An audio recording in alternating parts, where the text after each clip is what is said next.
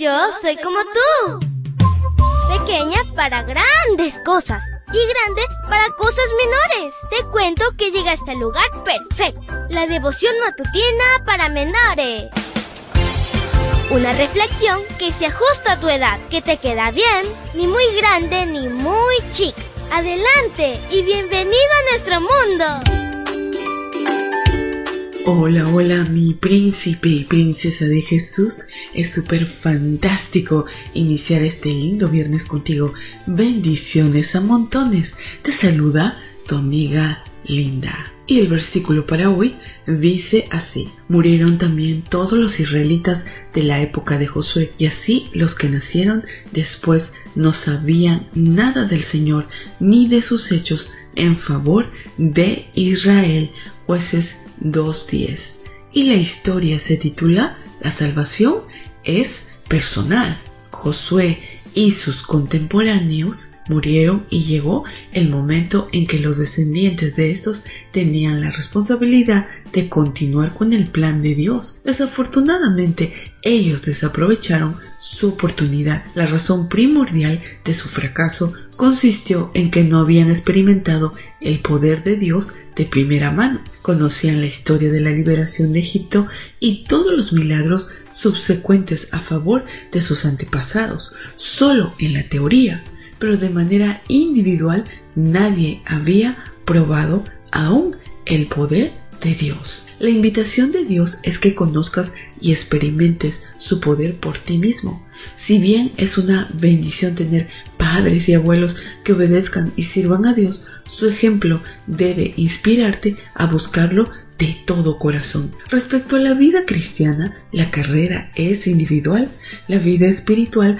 no se hereda, cuando Jesús desarrolló su ministerio, descubrió que muchas personas nunca entendieron la naturaleza individual de la salvación y pensaban que su nacionalidad judía les garantizaba la entrada al reino de los cielos. Otros abiertamente le recordaron a Jesús que Abraham era su padre. En medio de estos malos entendidos es que leemos las dos posturas. Ellos le dijeron, nuestro padre es Abraham.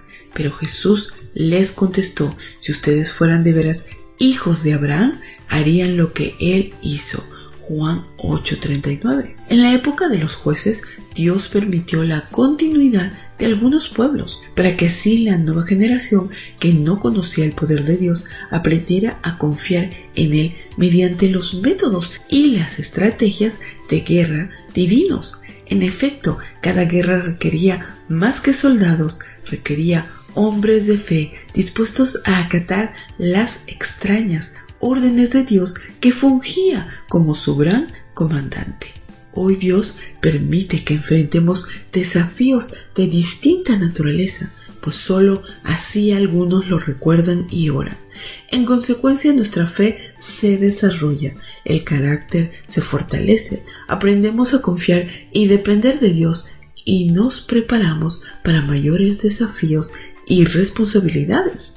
No te desanimas ante algún obstáculo, mejor busca al Eterno y sigue sus indicaciones. Después de todo, así es como llegarás a conocerlo por ti mismo. Querido Dios, gracias por este día y hoy quiero pedirte por sobre todo por mis amiguitos y amiguitas. Señor, te pido que no permitas que ellos se aparten de ti, que sigan aferrados a ti, que se abracen a ti y te pedimos por todos los que escuchamos estas hermosas historias. Ayúdanos a confiar en ti y que no te caiga nuestra fe, que sigamos abrazados a ti constantemente. Te lo pedimos en el nombre de Cristo Jesús. Amén y amén. Abrazo tototes de oso y nos vemos mañana para escuchar otra linda historia. Hasta luego. Hoy creciste un poco más. ¿Qué?